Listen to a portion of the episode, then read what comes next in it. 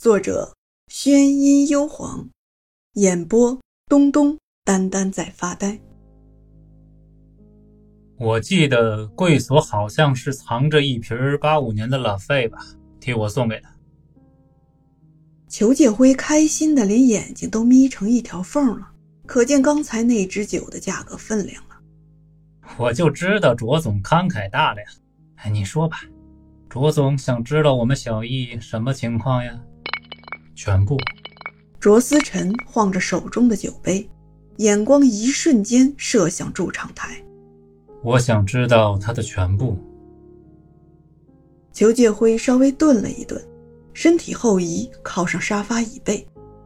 我和小易呀是小学同学。卓思辰有那么一瞬间的诧异，不过很快就恢复了原样，洗耳恭听下去。他爸妈很早就离婚了。我认识他的时候，他跟着妈妈生活。可他妈妈在他三年级的时候就去世了。他没钱交学费，差点辍学。但他倒是挺坚强，到处去打零工。可人家都尽招童工啊，他就只能去卖废纸、捡塑料瓶儿。我实在是看不过去了，就求着我妈想办法资助他上学读书啊。以他的性格呀，直接拿钱给他，那肯定是不会要的。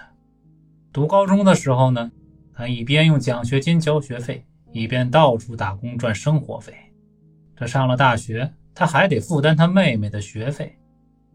他爸呀，就是个赌徒，不但没钱养他们，还欠了一屁股的债。这不，后来他当上警察了，一直在替他那个没出息的老爸还债。可就凭他那点工资。根本不够。他来延禧浅阳驻唱，是我介绍的。卓思辰有些讥讽地笑着：“你似乎很关心他呀。”很难想象裘继辉这个唯利是图的笑面狐狸会这么无条件地帮助一个人，太匪夷所思了。我和他第一次见是在小学报道的那一天，就是那一天，我被几个大个欺负。是他替我打跑了那几个比他个儿还高的男生，他被打得浑身是血呀，却还担心地拉着我的手，问我有没有挨打。其实啊，那个时候我就觉得他挺傻的，可是又不得不为他那点傻劲儿感动。这不，再后来，我们就成了最铁杆的死党。只要一想到当时的韩逸轩，裘介辉就会觉得不可思议。怎么能有那么一个人，自己被打得浑身是血，却浑然不觉，反而一个劲儿的担心完全没事的别人呢？所以，你是在报恩吗？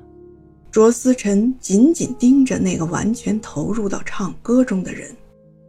啊不，我只是单纯的把他当兄弟，唯一的兄弟。他每周只来一次。啊，对呀。啊，一个星期能来一次已经不错了。他那工作，哼，你也知道的。其实裘介辉很希望韩逸轩每天都来，但这是不可能的，因为他的正职不允许。而且就连这么一天，他都已经有好几次失常了。他这么来一晚多少是多少？三万。